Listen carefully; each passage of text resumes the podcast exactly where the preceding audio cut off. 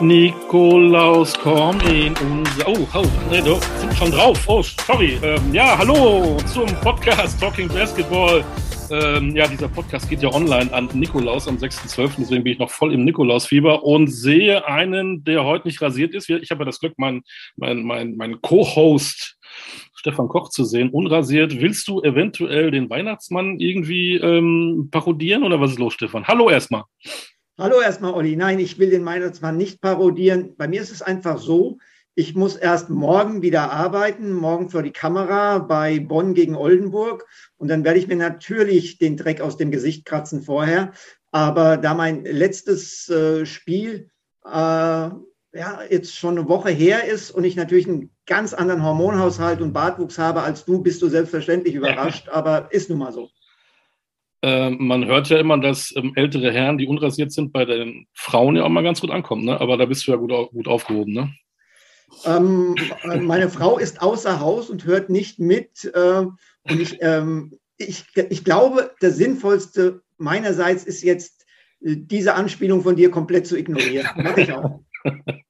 äh, werden wir mal ernst. Wir machen ja einen Podcast äh, zum Thema Basketball, wobei heute wir vielleicht auch ein bisschen so eine Art Reisepodcast machen, denn wir fliegen zum Beispiel in die Türkei, wir gehen nach Spanien, vielleicht auch ein bisschen in Italien. Was hältst du davon? Äh, gro großartige Geschichte. Ich bin, ich bin ja ein ganz großer Italien-Fan. Ich mag auch Spanien. Oh, und ich muss sagen, bei Europapokal-Auswärtsspielen, die geilsten und besten Hotels gab es immer in der Türkei. Werden wir mal nachfragen. Wir haben jemanden, da habe ich ja tatsächlich in der Recherche gefunden, der einen zweiten Vornamen hat. Und zwar Clemens. Ist das denn richtig, lieber Gast? Ja, der ist richtig. Hast du nur diesen einen? Oder hast du vielleicht ja, versteckt? Ich habe nur diesen einen, nur diesen einen Namen, ja. Sei froh, es gibt auch welche, die in unserem Podcast waren, immer nachzuhören. Ähm, die haben gar keinen. Deswegen, du kannst dich glücklich schätzen. Das ist ja dramatisch. ist ja dramatisch. ja, ja. Clemens, ne? Weißt du, warum Clemens? Ähm, willst du den Stefan jetzt fragen oder soll ich das erklären? Erklär's mal. Der Stefan weiß das nicht. Ähm, Der rennt Clemens, immer. Ist, Clemens ist mein Uropa. Ah. Ja. So Gut. hieß mein Uropa Clemens. Und Daher kommt dieser Name. Okay. Gut, und Sehr warum, einfach. Warum hast du ihn bekommen und nicht dein Zwillingsbruder? Der hat den Uropa Willi bekommen. Ah, cool. cool, hä? Ja, stark. Und du hast ja noch einen Bruder, dein älterer ja, Bruder. Der hat äh, Michael bekommen, ähm, aber das ist kein Uropa. Uropa. Ja, wollte ich gerade sagen. überlegen, wer Michael eigentlich war. Hm. Äh, ich glaube, Michael war, glaube ich, sogar niemand. Nach Michael Bulli Herbig. Ja, du hast der war's. Ja, wahrscheinlich Michael Bulli Herbig. Möglicherweise. Der ist in der Familie. Natürlich.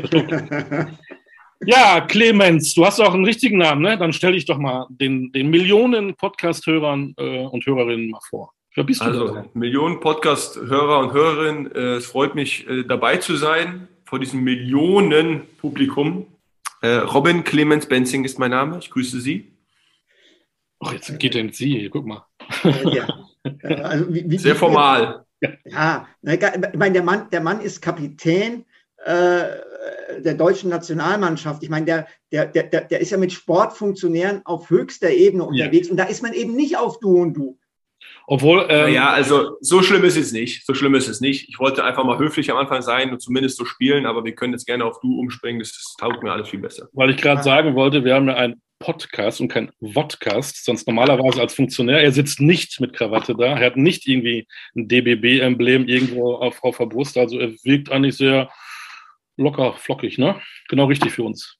Absolut. Auch, ich, ich habe Stefan gesehen und da dachte ich mir, äh, da passe ich mich direkt gut an und äh, jetzt sind wir auf einem Level. Ist doch perfekt, ey. Dass ich mit dem legendären Stefan Koch auf einem Level sein kann, ist für ja. mich das alles, was ich wollte. Weiß ich nicht, ob das optisch jetzt äh, ein Kompliment ist oder nicht. Das weiß ich jetzt nicht. Das ist ein Kompliment auf höchstem Niveau. Und, und weißt du was, Robin? Olli träumt seit Jahren davon, mein Niveau zu erreichen. Ja. Und Seht ihr? ist genau. meilenweit entfernt. So er versucht er versucht aber schafft es nicht. So tief konnte ich bisher nie sinken, das ist das Problem. Oh je, oh je. oh je. Ich glaube, wir fangen mal an, ne? Ja. Ähm, lieber Robin Clemens, ähm, wenn man so liest und man hat vielleicht gar keine Ahnung von dir oder vom Basketball oder auch nicht von Deutschland, dann steht da Bergstraße. Und dann könnten ja Leute, die keine Ahnung haben, sagen, hey, hat der Basketball auf der Straße gelernt?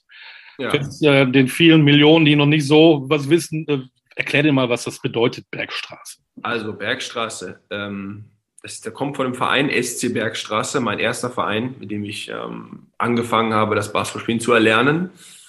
Ähm, das ist, ähm, naja, im schönen Hessen, ähm, an der Bergstraße natürlich. Eine, es gibt diese Bergstraße wirklich. Ähm, Rum. Eine lange Straße, sehr schöne Straße, in einem sehr schönen überall. Basketballkörbe, ne? Nee.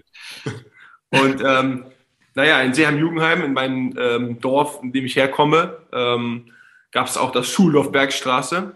Ähm, zu der Schule bin ich gegangen, zum Beispiel auch ein anderer sehr, äh, äh, sehr ähm, berühmter Sportler, Johannes Herber zum Beispiel, der auch in diese Schule gegangen ist. Also nur die berühmtesten der Berühmten gingen zu dieser Schule. Und ähm, ja, und dadurch gab es dann auch diesen Schulsportclub Bergstraße und dann gab es dadurch die Basketballabteilung und ähm, ja, da habe ich Basketballspielen gelernt. Ähm, du, du, hast, du, hast, Joe genannt, der ist ja ein, ein paar Jährchen älter als du. Ähm, war das so jemand, an dem du dich in der Zeit so ein bisschen orientiert hast, was Werdegang und äh, basketballerische Ambitionen betrifft oder eher weniger? Ja, du sagst schon, er ist ein bisschen natürlich älterer Jahrgang gewesen, ähm, aber nichtsdestotrotz hat man natürlich immer geschaut, ähm, was ein Johannes Herber äh, zu der Zeit gemacht hat. Natürlich seine, seine College-Karriere in West Virginia, dann natürlich sein Weg ähm, Nationalmannschaft, Albe Berlin. Ähm, also das war schon auch jemand, zu dem man auch immer geguckt hat, okay, wo steht er, was macht er, wie kann man natürlich diese Ziele auch etwas erreichen. Ich glaube nicht, dass ich jetzt unbedingt gesagt habe, okay, ich möchte jetzt so alles genau machen wie Joe. Aber ich glaube, er war ein, er war ein, gutes, ein gutes Beispiel, wie ein, wie ein positiver Weg funktionieren kann in die richtige Richtung. Und zum Beispiel auch durch, durch Joe war natürlich auch, dass äh, die bestand ja auch die Möglichkeit bei mir. Deswegen wollte ich eigentlich auch aufs College gehen. Aber dazu kommen wir bestimmt später noch. Ja. Ähm, aber das war auch eine Option und die habe ich natürlich durch ihn äh, da kennengelernt und natürlich auch mit ihm gesprochen darüber und so weiter und so fort. Gab es denn vorher eine andere Option? An der Bergstraße gibt es ja vielleicht auch Fußballplätze, man kann da mit dem Rad rauf und runter fahren, aber musste es Basketball sein? War das von zu Hause aus gegeben? Ähm, also ehrlich gesagt, ich habe vorher Handball und Tennis gespielt, bevor ich das Basketball angefangen habe. Also Basketball war die letzte Sportart. Äh, alles in der Bergstraße, Tennis TC Seeheim und, und ähm, wie ist denn der Handballverein? Noch Jugendheim oder war das auch Bergstraße? Ich weiß nicht, ob es auch Bergstraße war. Ich weiß nicht mehr genau. Ähm, aber auf jeden Fall zum Beispiel Handball habe ich erst gespielt, dann habe ich Tennis angefangen und als letztes mit zehn Jahren habe ich erst Basketball angefangen und es war eigentlich, mh, hm, kam das durch, okay, mein großer Bruder hat auch Basketball gespielt und dann waren wir bei denen immer, mein Zwillingsbruder und ich waren immer äh, auf den Spielen von ihm, haben zugeguckt, haben ein bisschen am Kopf gedaddelt und so, wie das halt so ist. Und dann, als ich in die fünfte Klasse kam, als wir in die fünfte Klasse kamen, haben wir dann neue Leute kennengelernt, von, die zur Schule kamen und dadurch kam dann diese Basketball AG, die auch ähm, halt wirklich AGs in der Schule angeboten haben und so kam dann die Verbindung, äh, dass wir angefangen haben, ein paar Mal die Woche zu trainieren und so weiter und so fort. Sind die ganz aktiv auf euch zugegangen, weil ihr wart wahrscheinlich zu diesem Zeitpunkt auch schon für euer Alter, sag ich mal, eher groß gewachsen, dass die gesagt haben, hey, die Benzing Twins, äh, die brauchen wir aber? Ja, natürlich. Also ich glaube, wir waren natürlich, ähm, wie du schon sagst, für unser Alter natürlich relativ groß. Wir waren die einzigen, die so groß waren wie die Mädchen äh, in der Zeit. Und das war dann ein Zeichen dafür, dass du groß bist, weil es ja damals immer gewesen, dass die Mädchen größer als die Jungs waren. Die Jungs waren immer kleine Zwockel, bis dann irgendwann die Mädchen stehen geblieben sind und die Jungs weitergegangen sind.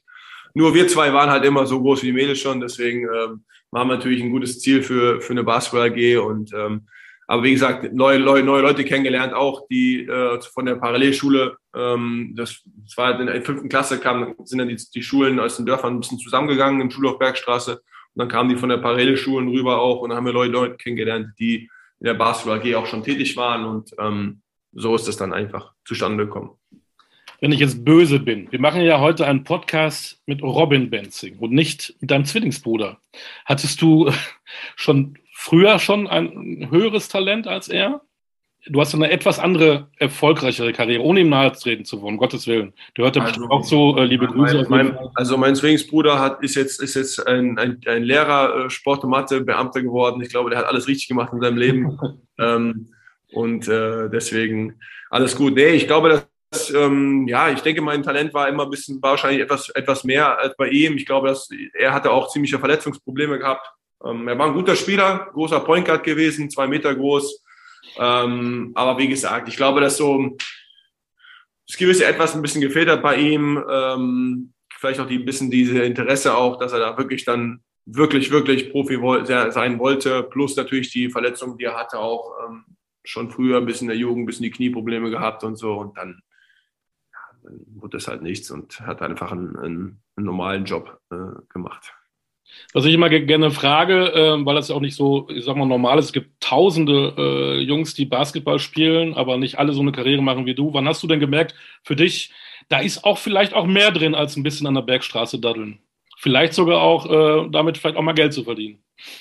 Ähm, gute Frage. Danke. Ich, glaub, ich glaube, dass hm, in der Zeit dann irgendwann, als ich danach zum, zum TV Lang gewechselt bin und dort dann meine ersten damals Regionalliga, dritte Liga, gab es ja noch nicht getrennt, da gab es wirklich nur Regionalliga, es war die dritte Liga auch und dritte Liga und zweite Liga dann angefangen habe zu spielen, recht jungen Alter dann ähm, auch gut gespielt habe.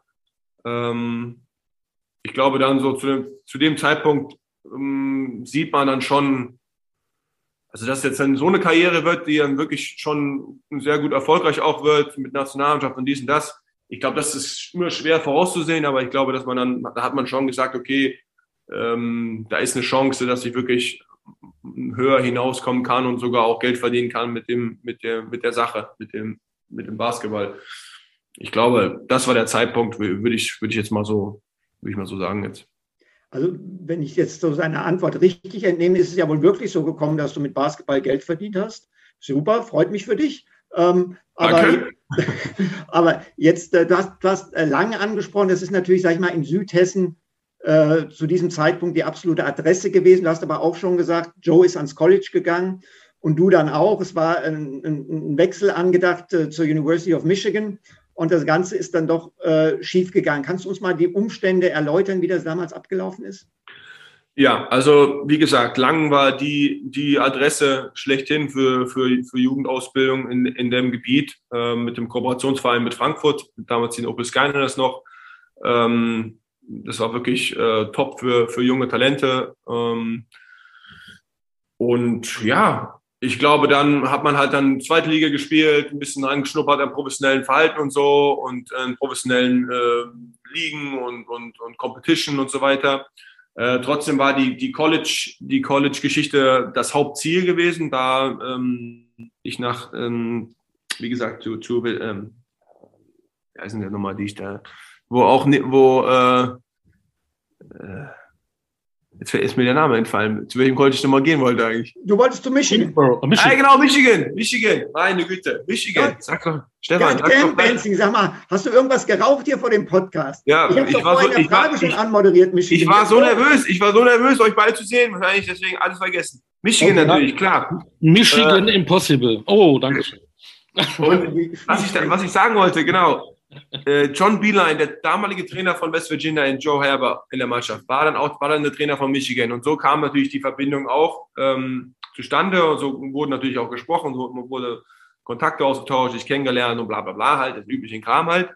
Und äh, ja, ähm, dann hat es, ist es aber letztendlich daran gescheitert, dass ich dann, dass die Regeln von der NCAA damals, ähm, ich weiß gar nicht, wie die heute sind, muss ich ehrlich sagen, aber damals waren sie sehr, sehr strikt mit dem ähm, Amateurstatus und kein Amateurstatus und äh, schon professionell gespielt und dies und hin und her. Und dann hatten die mich halt leider in das Professionelle schon eingestuft. Also ich, ich hatte keinen Vertrag bei Lang, aber ich habe, ich glaube, für die war das schon genug, dass ich gegen Spieler gespielt habe, die, die wirklich Profiverträge hatten und viel Geld verdient haben und bla bla bla. Und dann wollten die mich halt ein Jahr aussetzen lassen.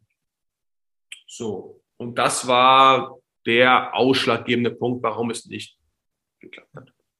Weil ein Jahr aussitzen ohne Spielen, das ist schon, das ist schon hart. Und ähm, das wohl habe ich dann gesagt, mache ich nicht, will ich nicht und bla bla bla. Ähm, und bin dann noch ein Jahr in der zweiten Liga geblieben, habe starke Saison gespielt und dann bin ich dann, habe ja dann meinen ersten Vertrag dann in Ulm unter Mike Taylor äh, mit 19, 20 geschrieben.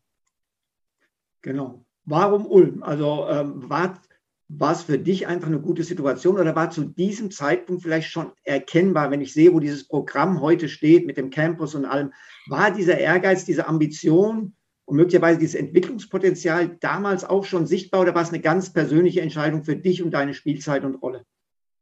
Ehrlich gesagt war es eine Entscheidung für mich vor allem, weil ich natürlich das Jahr, das Per davor gespielt hat, schon ähm, gesehen habe, wie, wie Mike Taylor drauf ist, wie Mike Taylor Chancen für junge Spieler gibt und natürlich wie allgemein Ulm ähm, Chancen für junge Spieler gibt in der Zeit. Ähm, dass es so ein Programm später gibt, das war nicht absehbar und zwar auch zu der Zeit von mir auch nicht äh, die Intention, weil das jetzt mal so irgendwie wird.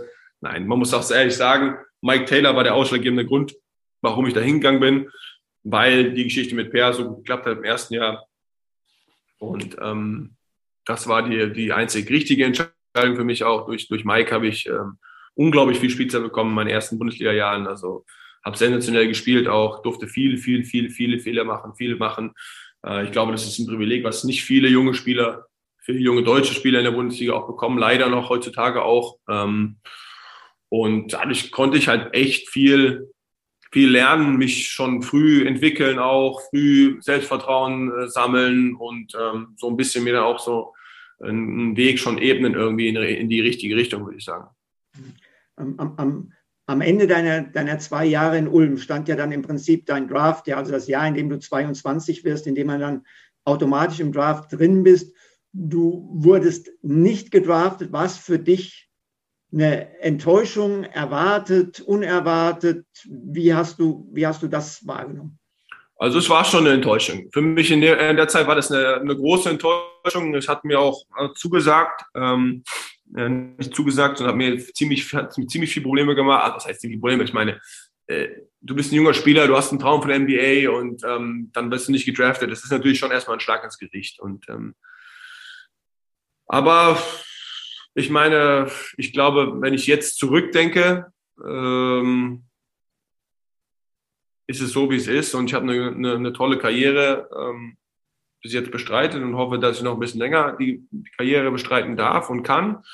Und deswegen alles gut. Ich glaube, zu dem Zeitpunkt, klar, war es hart für mich als, als junger Spieler, wenn du diesen Traum hast, aber ähm, es hat, es hat, ich denke, ich kann zu, ganz zufrieden sein mit dem, mit dem Werdegang, den ich gemacht habe.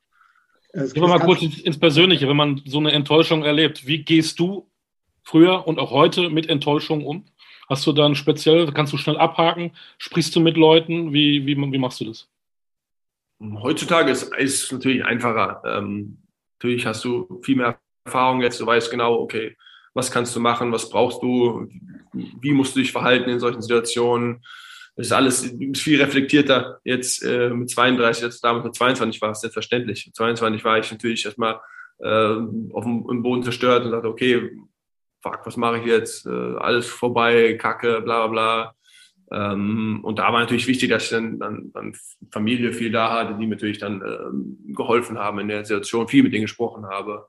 Ähm, und ähm, dann hat man das über die Bühne gebracht, irgendwie, hat man das hinbekommen und äh, ist dann äh, im Endeffekt dann halt auch gestärkt aus der Situation gegangen, auch wenn es vielleicht ein paar Jährchen gedauert hat.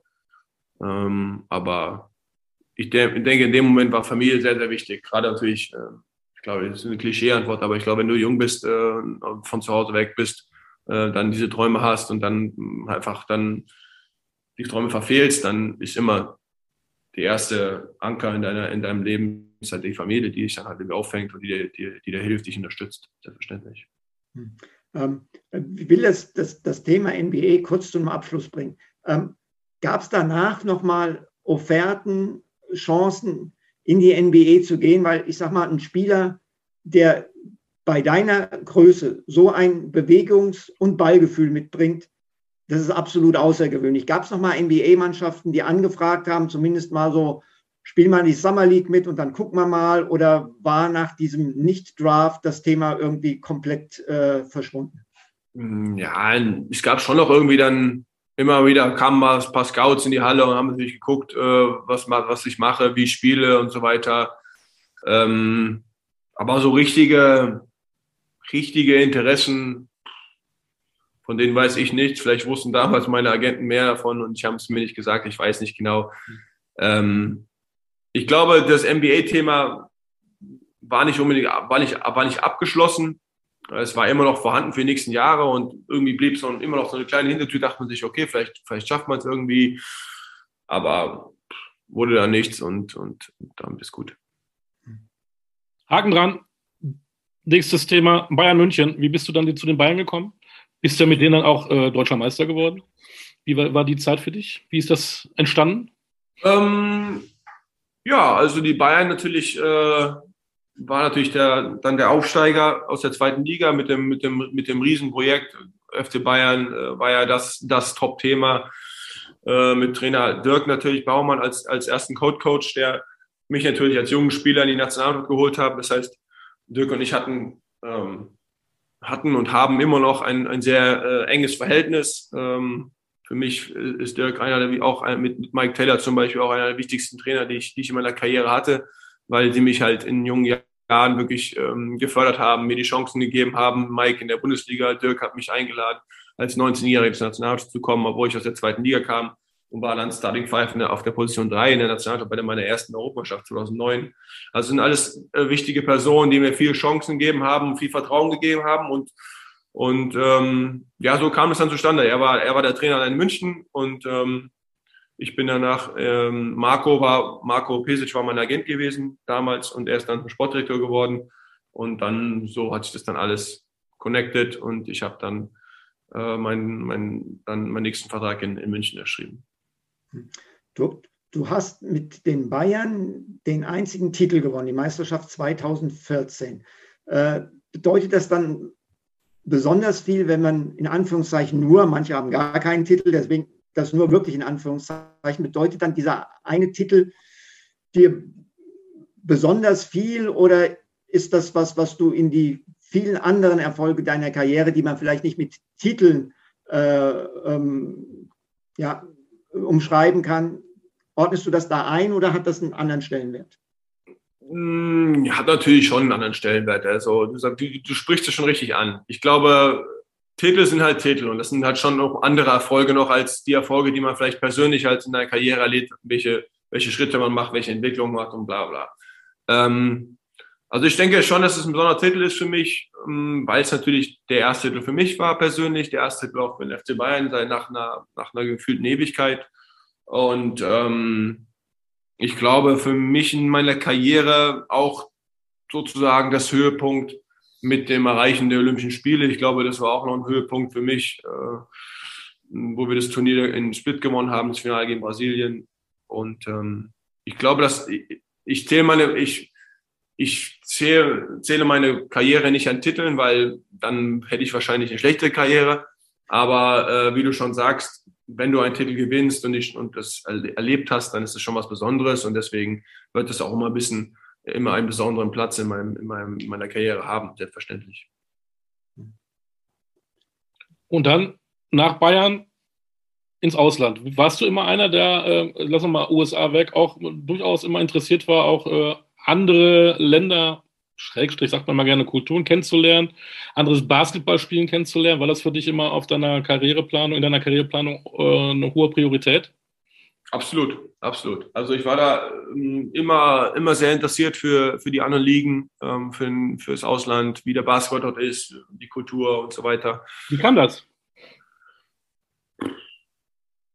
Keine Ahnung. Neugier, Neugierde. Ich war immer, ich war so, also wenn ich zum Beispiel mit meinem Bruder vergleiche, also der ist auch zwar einer, der gerne verreist, aber der kommt immer gerne zurück an den Platz, wo er lebt und da bleibt er auch gerne äh, und fühlt sich da wohl.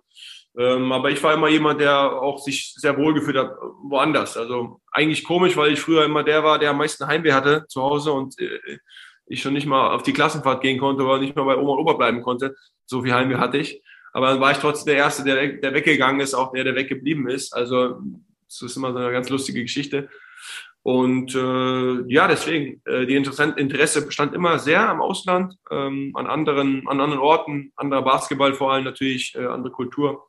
Und äh, dementsprechend war natürlich das, das meine erste Auslanderfahrung in Saragossa. Ähm, und natürlich Saragossa wurde ja auch so ein zweites Zuhause für mich. Ähm, auch was, was ganz Besonderes natürlich.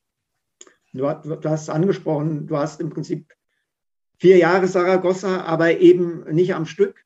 Sondern äh, du bist direkt nach den Bayern äh, nach Saragossa, sprich also von äh, 15 bis 17 und warst dann von 19 bis 21 nochmal da. War das auch dann für dich das zweite Mal eine gefühlte Rückkehr zu einem, ich sage jetzt mal, zweiten Zuhause, so wie du es eben so ein bisschen angerissen hast? Absolut, absolut. Also ähm, die ersten zwei Jahre waren was ganz Besonderes, waren aber natürlich auch, auch äh, etwas, etwas schwierig natürlich, weil man sich natürlich auch erstmal zurechtfinden muss im Ausland. Man war die ganze Zeit in Deutschland, auf einmal ist man in Spanien, man kann die Sprache nicht, man kennt den Ort nicht, man kennt die Leute nicht, man kennt die Kultur nicht und so weiter und so fort.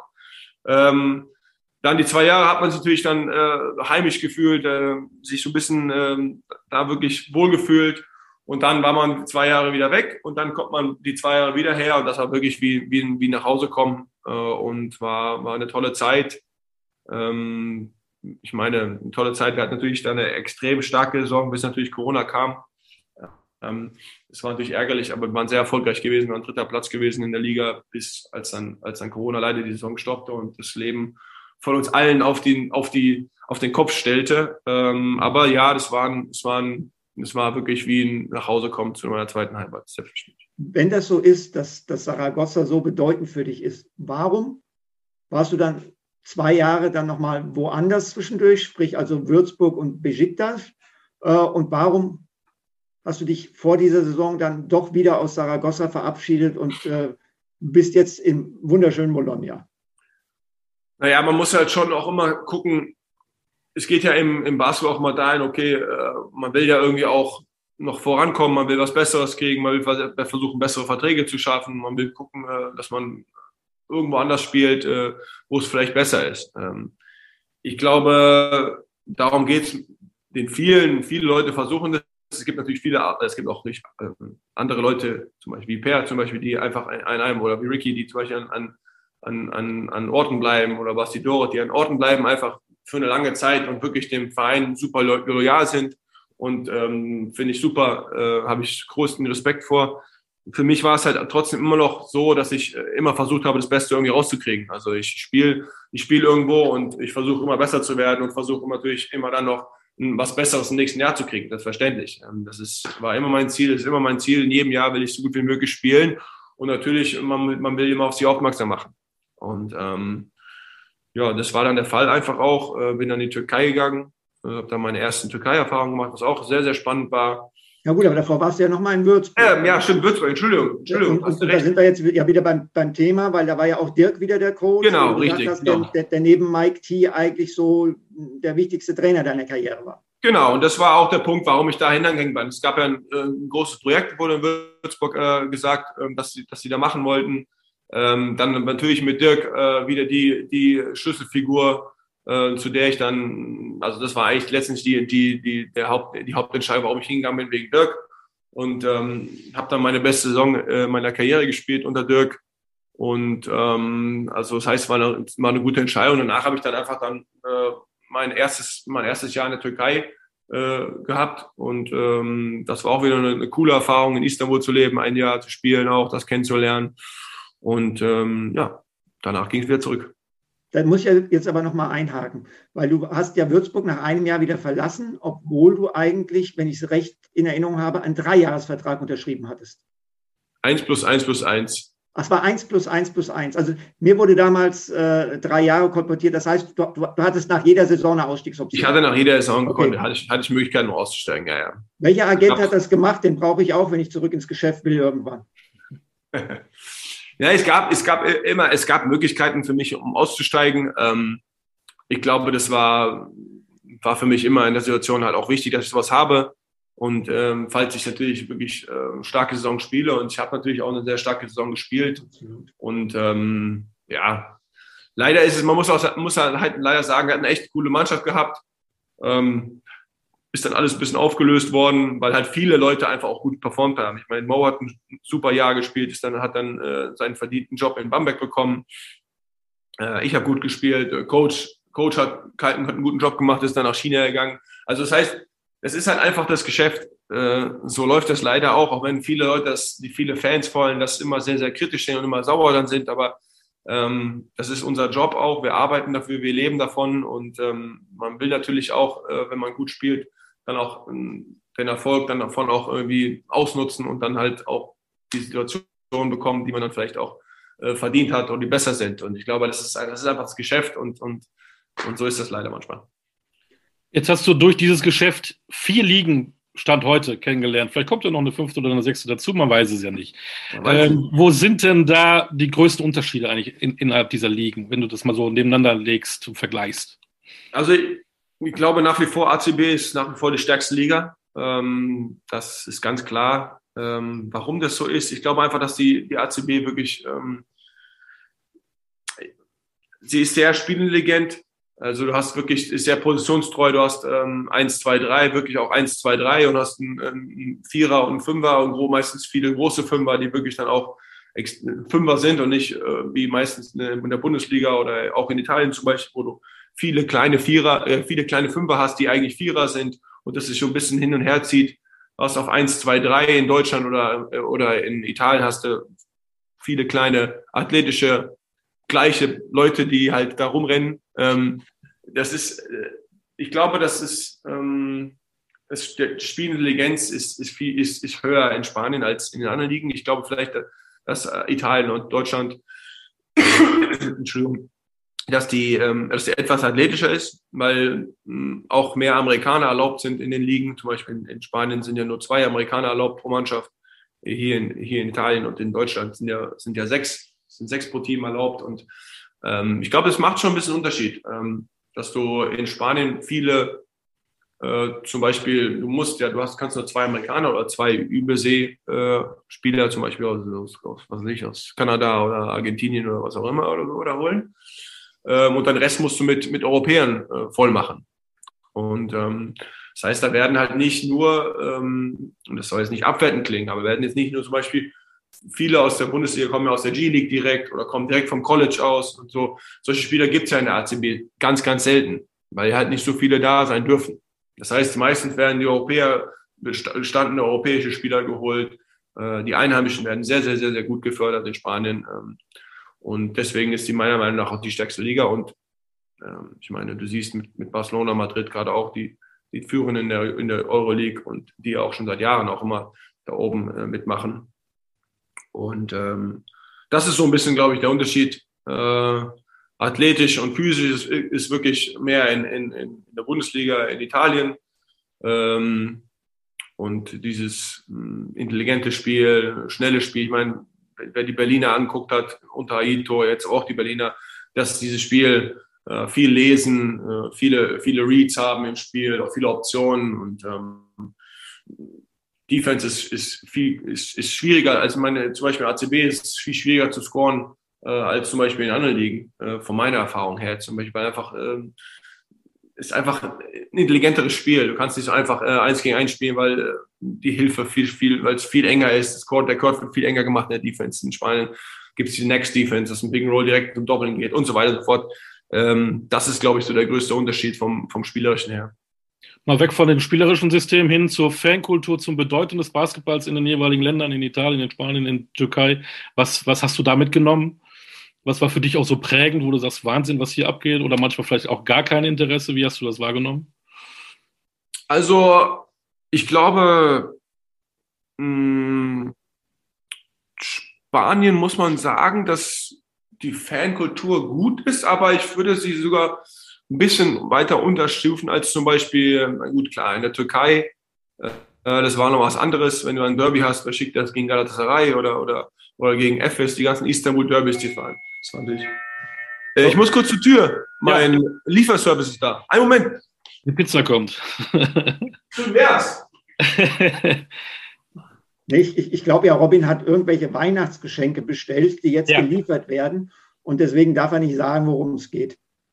Aber ich bin noch so neugierig. Was machen wir jetzt? Ich weiß es nicht. Wir können, wir können ja spekulieren, aber es ist ja, ist, ist ja eigentlich auch nicht fair, oder? Jetzt nee. zu spekulieren, was er vielleicht seinen Lieben zu Weihnachten. Nee, das geht uns ja auch gar nichts an. Nee, ne? überhaupt nicht. Überhaupt nicht. Überhaupt nicht. Hast du schon Weihnachtsgeschenke gekauft, Olli? Das mache ich meistens immer ganz am Ende. Ich will Heil das jedes Jahr anders machen, aber ich mache es immer am Ende, komischerweise. Also das heißt Heiligabend vormittags. So, so, so umfasst. Fast. Und du, was, was, was schenkst du mir dieses Jahr? ähm, ich lasse dich wieder so ein bisschen im Glanze meines Lichtes äh, mit beleuchten. Äh, so, so, so ein bisschen von, ja, von, von dem, was ich ausstrahle, ähm, das lasse ich zu dir rüberwachsen, ähm, dass du auch so ein bisschen an, ich weiß gar nicht, Bedeutung gewinnst oder wie auch immer. du lebende Lametta-Kugel. Ja, ja, ja. die lebende Lametta-Kugel. Mein Gott, Margot, genau. Naja, aber wo ich dich jetzt hier habe, auch als äh, sicherlich nicht nur als Host von Talking Basketball, äh, sondern auch äh, als Experte, wenn du Robin Benzing so hörst und ähm, die Karriere begutachtest, was ist deine Meinung zu Robin? Zu Robin Clemens? Ich habe es in der einen Frage schon angesprochen.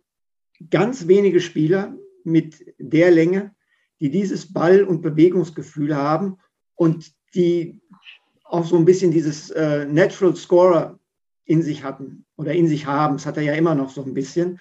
Äh, bei ihm war immer so ein bisschen die Frage, was ist er eigentlich? Er hat gesagt, Spanien ist eben sehr positionsgetreu. Ne, ist, er, ist er eine große, sehr große Drei?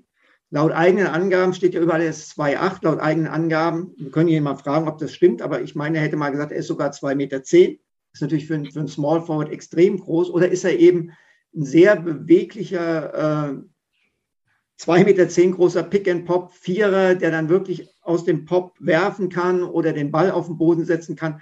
Also da hat, da hat Robin schon Fähigkeiten, äh, die sind absolut einzigartig. Das sage ich jetzt natürlich nur, weil er zurück ist und mir gerade den Daumen. Ja, ja, du wolltest eigentlich was anderes sagen. Ja, super nett, dass ihr so über mich sprecht, sag mal. Da bin ich einmal weg und höre ich nur gute Sachen über mich.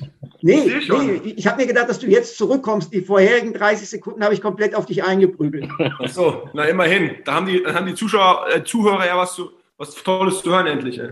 Genau. Aber die Frage, die sich Stefan stellte, es ist immer wichtig, jeder Zentimeter, äh, jetzt bei den Basketballgrößen. Äh, die einen sagen 2,8, du hättest wohl selber mal 2,10 gesagt. Wie groß bist 2, du jetzt? 2,10. 2,10. Ja? Ich war damals 2,8, als ich 19 war, aber jetzt bin ich 2,10. Ja, man wächst ja vielleicht auch ein bisschen, ja. Das, das heißt, du warst mit, warst mit 19 2,8 bis jetzt 2,10, das heißt mit 60 bist du dann so ungefähr 2,18 oder was? Nee, da bin ich ja wieder 2,8. Schrumpft er ja wieder. Schrumpft man doch wieder. Stefan, du bist auch geschrumpft. Überhaupt nicht.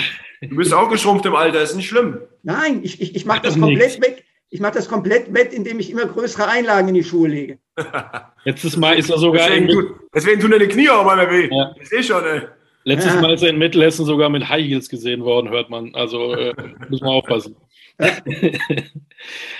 Ähm, wie, wo waren wir denn eigentlich? Wo war ich stehen geblieben, bevor ich ihr die Lobeshymne über mich ausgeschüttet habt? Nee, ich war gerade, ich habe gerade das Bild mit Stefan Koch und High Heels. Achso, wir waren bei den Fans gewesen. Bei Fankultur. Wir waren bei den Fans. Wahnsinnig. Bei den Istanbuler Derbys. Genau, genau Istanbuler Derby, genau. Äh, genau, da waren wir stehen geblieben. Das ist natürlich was, ähm, was krasses. Ähm, brauchen wir nicht drüber sprechen. Kennt ihr natürlich auch. Kennt wahrscheinlich jeder, der irgendwie Ahnung vom europäischen Basketball hat. Äh, und das ist was Besonderes natürlich. Ich glaube, dass die Fankultur in Deutschland auch sehr, sehr schön ist und sehr, sehr gut ist, muss man auch zugeben. Das hat sich auch sehr, sehr verbessert.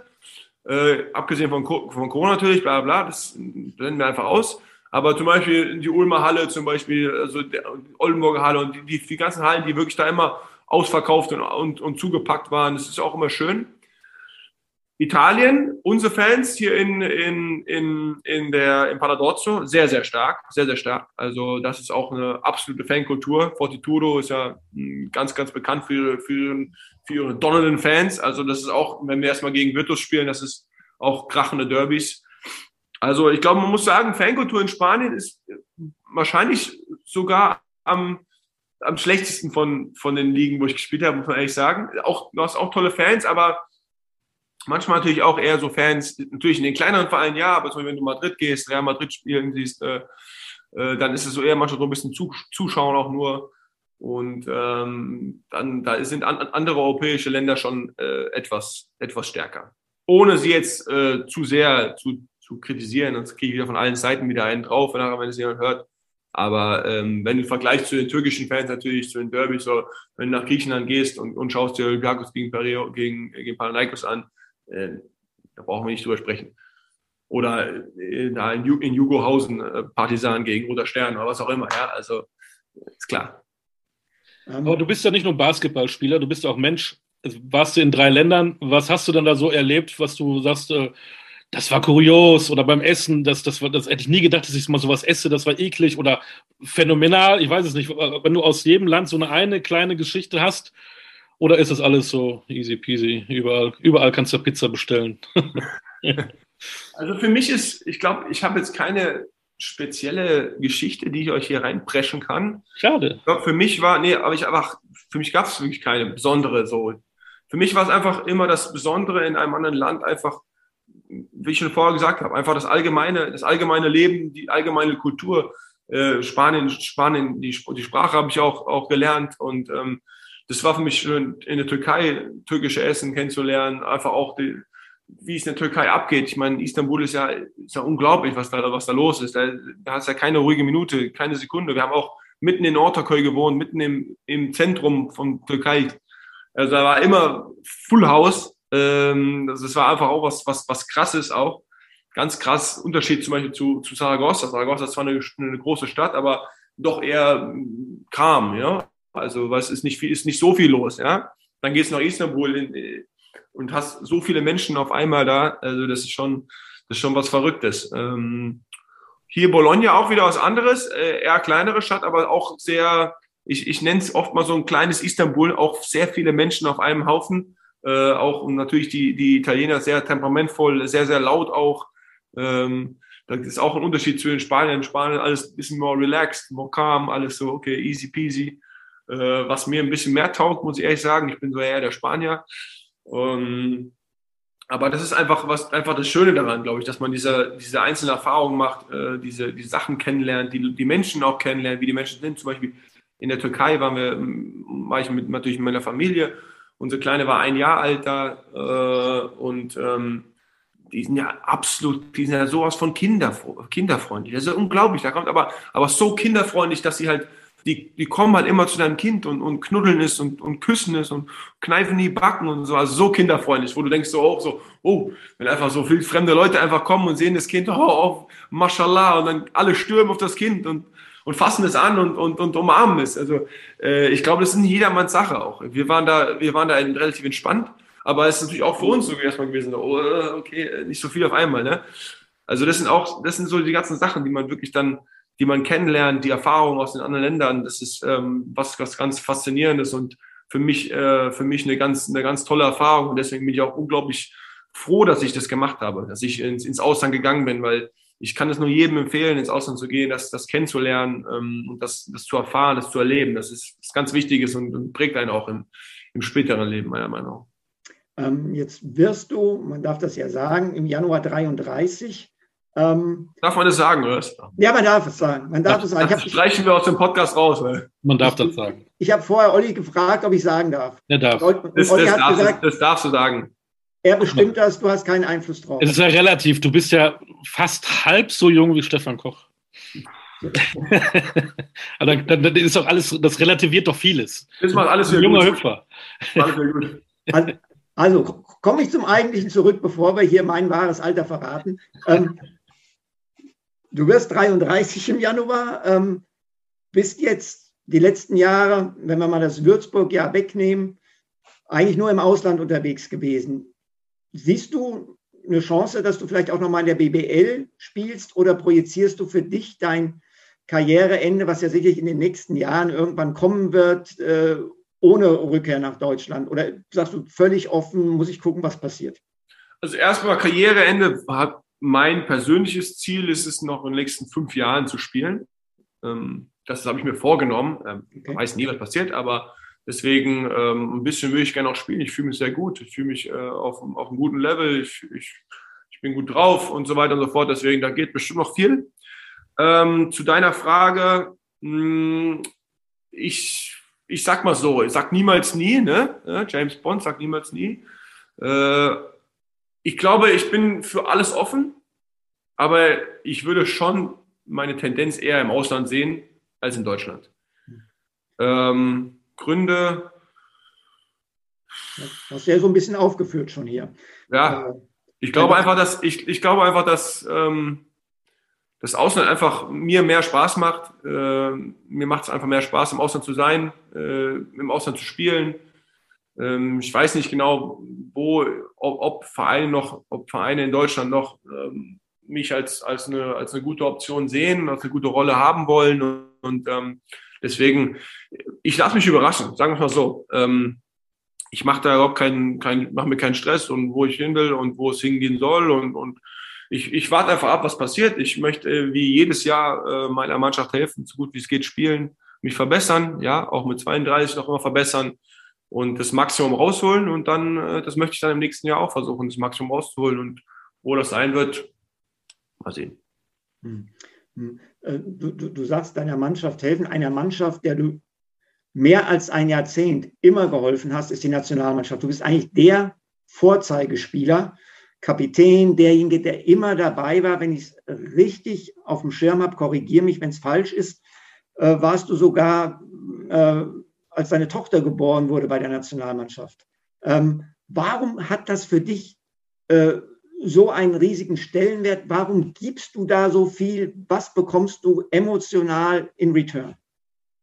Ähm, du hast richtig, ja, ich, hab, ich hab, war bei der Geburt meiner Tochter nicht dabei, da war ich, äh, in, war ich bei der Europameisterschaft ähm, ja, warum ist das so? Ich glaube, für, es ist, das Thema ist ja, ich habe es oft schon gesagt, für mich ist einfach Nationalmannschaft, es ist, es ist eine zweite Familie für mich, das ist, das ist für mich etwas, das ist das Wichtigste, ähm, einer der wichtigsten Sachen mit natürlich meiner eigenen Familie, ähm, die ich natürlich dann hinter hinten gelassen habe, bin bei der, bei der ersten Familie. Aber naja, äh, sozusagen. Aber nee, für mich, Nationalmannschaft war für mich immer das Größte. Ähm, schon als, als schon als junger Bub, als ich da die, als dann die Nationalmannschaft gesehen habe, die alte Generation mit Dirk und, und, und die ganzen, die ganzen Turniere geschaut habe, ähm, das war für mich, ich wollte immer Nationalspieler werden, ich wollte immer Nationalmannschaft spielen, ich wollte immer das schaffen. Äh, das war für mich das, das größte Ziel, ähm, vor allem. Ähm, vor, vor irgendwie Titel, Titel oder, oder Geld verdienen wollte oder sonst irgendwas. Nationalmannschaft war für mich äh, das Allergrößte. Und ähm, ja, als ich es dann geschafft habe, war dann dieser Hunger da, immer, immer weiter, immer weiter, immer weiter, dass ich immer weiter spielen will und immer weiter spielen kann. Das ist dieses, dieses Privileg, diese, für mich ist das, für mich ist es ein Privileg, für mich ist es eine Ehre und es ist immer noch eine Ehre.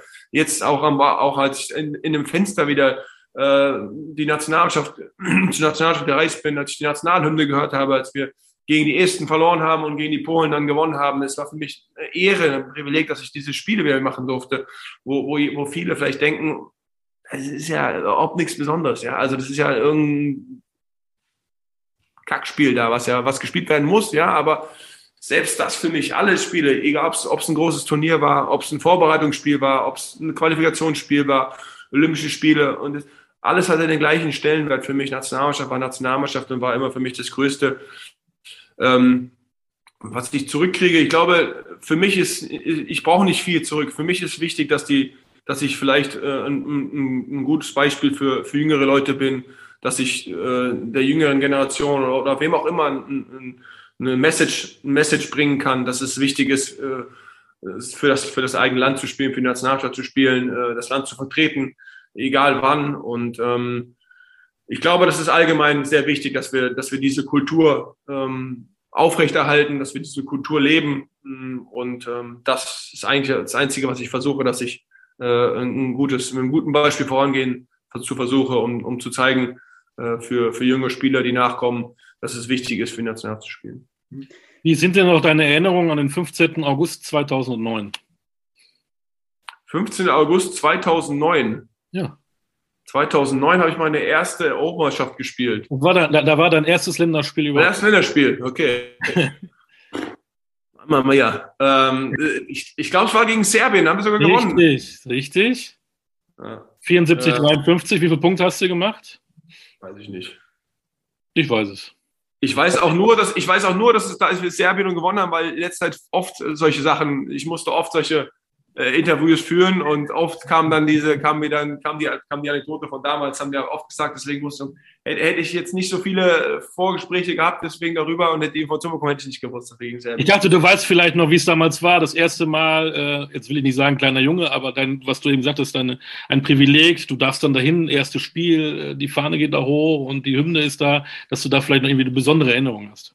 Ja, ich weiß, ich weiß natürlich, ähm, Dirk, war, Dirk war Trainer und hat uns natürlich, äh, unter Dirk war damals noch, äh, war es so, ein etwas Unterschied, wie es heute ist. Da wurde richtig dieser, dieser Nationalstolz wurde auch noch dabei gebracht, äh, dieser Patriotismus, dass es ganz, ganz wichtig ist und das Beste ist für Nationalspielen. Und so, so wurde ich auch erzogen. Also ich habe das ja auch dann in dieser Schule mitgebracht. Also ich, ich bin dann mit der alten Generation, bin ich da noch sozusagen zur Schule gegangen unter Dirk, unter Jan, unter Steffen, ähm, Desmond und, und, und. Die haben natürlich auch, die wurden natürlich so durch die komplette Schule von Dirk Bauermann aufgezogen und haben diesen, diesen Stolz für Nationalplatz zu spielen beigebracht bekommen und miterlebt. Und ich habe das dann natürlich dann noch am Ende mitbekommen, habe durch die natürlich auch noch gelernt. Ähm, und dann sollten wir auch bei der Hymne wenigstens den Mund bewegen, weißt du, das ist, eigentlich sollen alle mitsingen, aber wer es nicht, den Text noch nicht konnte, soll, soll den Mund bewegen. Ja? Also allein so eine, so eine Message vom Coach zu kriegen, schon war schon, war schon auf der einen Seite etwas okay, krass, aber man hat es halt verinnerlicht und man hat es äh, alles, was, was, was gesagt worden ist, ähm, einfach wirklich verinnerlicht und hat es, hat es aufgesogen wie ein Schwamm. Und ähm, es war was ganz Besonderes. Ich war super aufgeregt äh, und habe mich dann äh, hingestellt. Ich glaube, ich, ich, kannte, ich kannte die Hymne nicht ganz zu der Zeit, äh, habe dann aber so ein bisschen meinen Mund natürlich mitbewegt, äh, damit das alle sehen, dass ich tun will, als will ich mitsingen. Äh, war, was, war, was, war was sehr Cooles. War was sehr Cooles. Acht Punkte hast du damals gemacht. Ähm, weißt du jetzt aktuell, wie viele Spiele du gemacht hast für die Nationalmannschaft? Hast du sowas immer in petto? Zählst nee. du mit? Nee. Es sind da ein paar dazugekommen, ne? Es sind noch ein paar dazugekommen, ja. Ich weiß nicht, ich habe äh, vor, vor kurzem hatte ich, hatte ich 150, da haben mir ein paar Leute gratuliert dann, das war schön, da habe ich, hab ich ein schönes Video bekommen, äh, dass ich die 150 geknackt habe und äh, aber seitdem weiß ich nicht genau. Stefan hatte die Aufgabe, alle deine Länderspiele anzugucken und daneben eine Strichliste zu führen, wie viele Spiele das dann wirklich waren. Hast du das eigentlich gemacht, Stefan? Deswegen sieht er so alt und grau aus. Ja, genau. Müde, genau. völlig, völlig übermüdet von dem Video glotzen. Was, was, die waren so langweilig, die Spiele, ey. 163, soweit ich das weiß, laut DBB. Das, das, die müssen es ja eigentlich wissen. 163, okay. Sehr gut. Ja. 200 kannst du noch schaffen. Wenn du noch fünf Jahre spielst. Ah, mal sehen, mal sehen, mal sehen, mal sehen.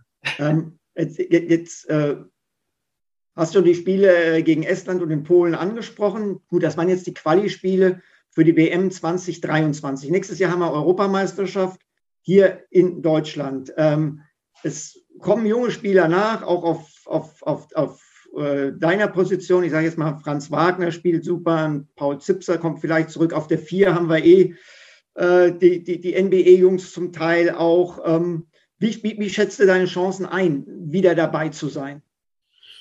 Ähm, ja, gute Frage. Also ich glaube, dass dass, dass, dass ähm, für mich immer eine, eine Rolle da sein wird. Äh, ich bin, glaube ich, so ein, so ein Spielertyp, den man wirklich äh, allein durch die Erfahrung und, und äh, die ich schon, schon, schon habe, in der, in der, gerade in der Nationalmannschaft natürlich, äh, den man immer reinschmeißen kann und der für Furore sorgen kann und der äh, das Spiel drehen kann. Ich bin auch für größere Rollen, kann ich, äh, bin ich zuständig, wenn, wenn das der Trainer will. Aber äh, ja, im Endeffekt ist natürlich, muss man immer gucken, auch wie die Saison verlaufen, äh, wer, dann, wer da zustößt zur Mannschaft und ähm, was der Trainer sich vorstellt. Ich glaube, ähm, da gibt es viele, viele Möglichkeiten, viele Varianten. Ich meine, ich glaube, von mir persönlich denke ich, dass ich äh, auf jeden Fall äh, in den Kader gehöre, dass ich vom Spielerischen her auf dem, auf dem Level bin.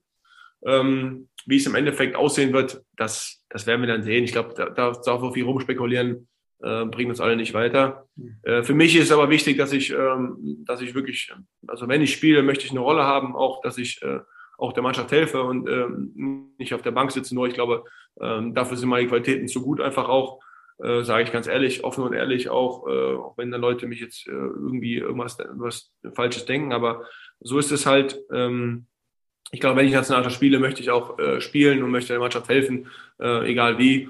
Und ähm, ja, ansonsten werden wir sehen, was passiert. Als alter Hase und auch als Capitano, wie man in Bologna sagt, ähm, wie oft hattest du im Vorfeld dann Kontakt mit Gordon Herbert? Hat er sich mit dir ausgetauscht? Wie kann man das oder wie, alles funktioniert zwischen dem neuen ähm, Coach der Nationalmannschaft und mit dir? Ja, Besuch, Besuch technisch war es ein bisschen schwierig, natürlich noch äh, durch, durch Pandemie natürlich immer noch äh, alles etwas schwierig, selbstverständlich. Äh, aber wir haben ähm, viel telefoniert, wir haben uns ausgetauscht. Wir haben äh, über, über den alten Sommer auch gesprochen, ähm, wir haben über den neuen Sommer gesprochen, jetzt was kommen soll. Wir haben jetzt über die Quali-Spiele gesprochen. Und ähm, war absolut, absolut super, die Gespräche. Ähm, waren auf einer Wellenlänge, haben uns gut ausgetauscht und ähm, ja, ich denke, wir haben ein paar, zwei gute Quali, also eigentlich nicht so gutes, aber anders, anders dafür eine gute Antwort gegeben. Aber ich glaube, dass ähm, die Main, die Main Message zwischen uns war, war, war sehr gut und äh, wir kamen gut zurecht auch bei den Fenstern und äh, ja, er macht einen, macht einen super Job. Ähm, ist nicht leicht für ihn, so wie für jeden Trainer in diesen Fenstern. Ähm, gerade dann mit dem Sommer, was dann kommt, mit den neuen Mannschaften und so weiter und so fort. Ich glaube, für keinen, für keinen Trainer der Welt ist, ist das easy. Äh, aber bis jetzt, äh, das, was ich bis jetzt von ihm äh, kennengelernt habe und die Gespräche waren sehr, sehr, sehr positiv. Machen wir jetzt mal so das, so das Roundup des, des äh, aktuellen Situationen bei Fortitudo. Ja, nicht unbedingt ähm, prickelnd im Moment. Äh, personelle Veränderungen, es wird über weitere personelle Veränderungen spekuliert. Kommt ihr da unten raus? Ja, ich denke schon. Ähm, man muss ganz ehrlich sagen, dass ähm, sehr, sehr viel, hm, ich sag's mal so, Scheiße passiert ist. Ähm, es fing ja schon an mit der Vorbereitung, dass wir da äh, vollkommen un, un, unvollständig waren. Wir hatten drei Verletzte, die einfach nicht ready waren zu spielen und die waren aber fest eingeplant und dann waren wir schon einmal drei Spiele zu wenig. Das ist schon einfach sau viel. Da haben wir in der Vorbereitung äh, schon eigentlich jedes Spiel, also nicht eigentlich, wir haben jedes Spiel verloren, aber wir haben auch jedes Spiel deutlich verloren, weil wir einfach nicht konkurrenzfähig waren, mal ganz ehrlich. Ähm, dann kam das erste Spiel, die Verletzten waren alle wieder fit, äh, haben gegen eine Mannschaft gespielt, gegen Reggio Emilia, gegen die wir auch im Supercup gespielt haben, gegen haben wir in der Vorbereitung also drei, vier Mal gespielt, haben jedes Mal verloren. Und dann haben wir zu Hause gespielt, haben dann wirklich den letzten Wurf gehabt, haben, haben den verworfen, haben mit einem Punkt verloren. Also es war echt ein okayes Spiel. Also ähm, und dann ist dann nach dem Spiel direkt der Trainer abgehauen, dann hat uns, hat uns sozusagen sitzen gelassen. Ähm, und dann musste ein neuer Trainer kommen und ähm, das war natürlich äh, schwierig, sagen wir mal so. Gerade für, wir haben ein paar junge Amerikaner auch gehabt, die dann das so und so aufgenommen haben. Die haben nicht so mit klar, einen neuen Trainer dann und dann gab es dann Spielerwechsel, hatten wieder viele Verletzte gehabt. Also es war so ein bisschen, mh, hm, man kann sagen, wir haben eigentlich die, die Scheiße an den Fingern seit Saisonbeginn und die ist immer noch da und die geht nicht ab. Ähm, und das ist das Problem. Also viele Verletzte, Wechsel von Spielern, die Verletzten werden fit, dann verletzen sich die Neuen und so. Also sehr, sehr viel Pech, sehr, sehr viel Pech. Der neue Trainer hat es natürlich auch schwierig, wenn du eine Mannschaft nach der Vorbereitung übernimmst, nach dem ersten Spiel, hast das Team nicht zusammengestellt, hast die Vorbereitung nicht gemacht und äh, ist nicht einfach. Ich glaube, dass wir jetzt besser spielen. Ähm, jetzt haben wir, wir, wir, leider wieder ein paar Spieler verloren. Die leider eine ist nach Milan gegangen, der eine ist äh, leider äh, nach Hause geflogen und ist zu Hause geblieben. Ähm, also solche Sachen passieren dann und das ist halt schwierig. Der Verein ist äh, motiviert, da was zu ändern. Die müssen halt langsam mal zu Potte kommen, da wirklich da mal richtig Tacheles reden halt und ähm, Jetzt haben wir neue Spieler auch verpflichtet, die dann hoffentlich bald kommen. Ähm, also ich glaube, wenn wir, wenn das alles irgendwie sich mal richtig regelt äh, und glättet die Wogen, dann haben wir, haben wir eine gute Mannschaft und, und gerade mit, mit dieser Halle, die wir haben, die Heimspiele sollten wir und müssen wir gewinnen. Äh, das Problem ist einfach auswärts, dass wir da zur jetzigen Zeit einfach nicht genug hatten, um auswärts zu gewinnen. Da fehlte einfach ein bisschen was in der Mannschaft. Äh, wir haben ein, zwei Spieler gehabt, die, die wirklich immer gut produziert haben. Ein, zwei, drei Spieler und der Rest hat einfach aber kam einfach zu wenig. Und, und es ist auswärts nicht genug. Äh, in keiner Liga der Welt kannst du da gewinnen. Zu Hause kannst du mal gewinnen mit, den, mit deinen Fans im, im Rücken. Das ist wirklich äh, sehr, sehr beeindruckend. Aber da muss was kommen und es kommt jetzt. Und ich glaube, wenn das dann sich eingespielt hat, ähm, dann kommen wir da auch, auch wieder raus. Wie ist denn bei euch der Spielplan rund um Weihnachten? Hast du die Chance, wieder zurück an die Bergstraße zu gehen und der Familie und den Brüdern eine Spaghetti Bolognese zu ähm, kredenzen. kredenzen? Also, man muss erstmal sagen, Spaghetti Bolognese ist ja, gibt's ja nicht hier. In, in, in gibt's ja gar nicht, ne? Das ist ja, das ist ja Tagliatella Ragout heißt es. Das ist ja sozusagen Spaghetti Bolognese. Also, die haben uns ja am Anfang auch so einen Zettel gegeben, haben uns noch ein bisschen über Bologna erzählt, ein bisschen die besten Restaurants eingemacht und haben dann ganz klar geschrieben, wenn es ein Spaghetti Bolognese gibt in, in, der Karte, dann laufen sie davon. also, äh, um zur Frage zu kommen, ich glaube nicht, weil ich da am 26. haben wir spielen, 26 Spiele zu Hause und ähm, dann ist es wie jedes Jahr bei mir, dass ich dann hier bleiben werde. Ähm, aber das ist, ist okay. Also man hat sich daran gewöhnt mittlerweile. Das ist der, halt der Nachteil, wenn du im Ausland bist, da hast du halt nicht so die Chance nach Hause zu kommen Weihnachten. Aber das ist part of the job und äh, man hat sich daran gewöhnt, das ist alles in Ordnung und äh, mal gucken, vielleicht kriege ich Besuch, müssen wir mal gucken. Ähm, meine Familie, entweder fliegt meine Frau und, und, meine Tochter fliegen zu ihren Eltern, wissen wir nicht genau, wissen wir nicht genau, wie wir das machen, äh, müssen wir auch planen. Ähm, es ist die Zeit, wo man sich was wünschen darf in der Weihnachtszeit. Was sind deine Wünsche für die nahe Zukunft? Gesundheit nichts weiter. Ich glaube, das ist in, in, der, in, der, in dem Sinne hier gerade das Wichtigste in der, in, der, in der Welt, in der wir jetzt gerade leben, in der Phase, wie in der Welt, in der die Welt sich befindet, ist Gesundheit das Wichtigste. Hm, ich glaube, für alle, gerade natürlich für meine Lieben, für meine Familie, ist Gesundheit das Wichtigste. Für mich persönlich auch, dass ich äh, gesund bleibe, dass ich noch lange spielen kann. Und, der Rest, ähm, der Rest ist eigentlich äh, ist Nebensache. Gerade in der Zeit ist, ist Gesundheit das Wichtigste, dass alle auf sich aufpassen und ähm, ja, das wünsche ich mir. Ja, und äh, ja. gesund bleiben. Ich, was ich dir anraten kann, äh, bei, bei dir gleich doppelt hilft, weil du sagst, ihr habt ja die Scheiße an den Fingern. Ordentlich die Hände waschen, da geht die Scheiße von den Fingern ab und man äh, schützt sich Corona-konform genau. vor dem Virus. Genau. Und impfen lassen natürlich. Das ja, das sowieso. Das sowieso. Ich habe ja. meinen Booster schon bekommen. Ich habe meinen auch bekommen. Gut. Aber man sieht, wenn man geboostert hat, dann kriegt man mehr Haarwuchs im Gesicht, wie man schwer erkennen kann. Bei mir nicht. Olli, Olli, Olli, es, gibt, es gibt da draußen so viele Verrückte, die werden auch noch das glauben. Ja, ich glaube auch. Deswegen, äh, Aussagen. Genau, wollen wir jetzt mal keine hier äh, Verschwörungstheorien hier von uns geben. Robin Clemens Benzing, danke für deine Zeit. Das, was du eben gesagt hast mit der Gesundheit, da schließen wir uns an. Bleib bitte gesund, bleib so wie du bist, auch so positiv. Macht Spaß mit dir zu quatschen. Ich bedanke mich auch für die Einladung. Es hat sehr viel Spaß gemacht. Äh, Stefan, entschuldige für meine kleinen Stichlein, die du leider heute kassieren musstest. Ah, ähm, ich habe mit deutlich mehr gerechnet. Aber Nein, die Zeit können wir uns noch nehmen. Nein, die, die, also den Legendenstatus, den du hast, weißt du doch, den greife ich nicht zu sehr an. Also den Legendenstatus, den hast du. Ja, ich, ich, ich äh, bin davon so weit entfernt wie die Erde vom Mond. So. Die Frage ist ja, Stefan, wann sehen wir dich eigentlich nochmal als Coach irgendwann wieder oder hast du es vollkommen aufgegeben? Äh, äh, äh, Herzlich willkommen bei Talking Basketball, der Podcast mit Olli D. und Robin Benzing. Heute zu Gast Stefan, Koch. mit Zweitnamen? Wie ist der Zweitname, Herr Koch? Karl Ludwig. Karl Ludwig, ja, sag ja. mal. Ey. Ja. Vornehm, vornehm, sehr schön. Stefan ja. Karl Ludwig Koch, die Frage von meinem Co-Host Robin Benzing, wann sieht man dich mal wieder an der Seite? Genau, gibt es da ein Comeback? Was sind die Pläne? Also im, im, im Moment sieht es nicht danach aus. Aber ich mache das wie du. Ich sage, man soll niemals nie sagen. Und ähm, wenn, wenn es eine Situation geben sollte, die familienkonform wäre und mich reizt, würde ich darüber nachdenken. Das ist doch eine sehr, sehr politisch korrekte Antwort. Gefällt mir. Und damit können wir diesen Podcast auch sehr schön. Vielen Dank, dass Sie unser Gast waren. Danke. Karl Ludwig. Robin, also wenn ihr mal wieder einen Trainer braucht, der auch Tagliatelle Ragout äh, kochen kann, äh, du weißt, wo man anrufen kann, bei Stefano. Alles Stefano Cuoco. Perfekt, perfekt, perfekt.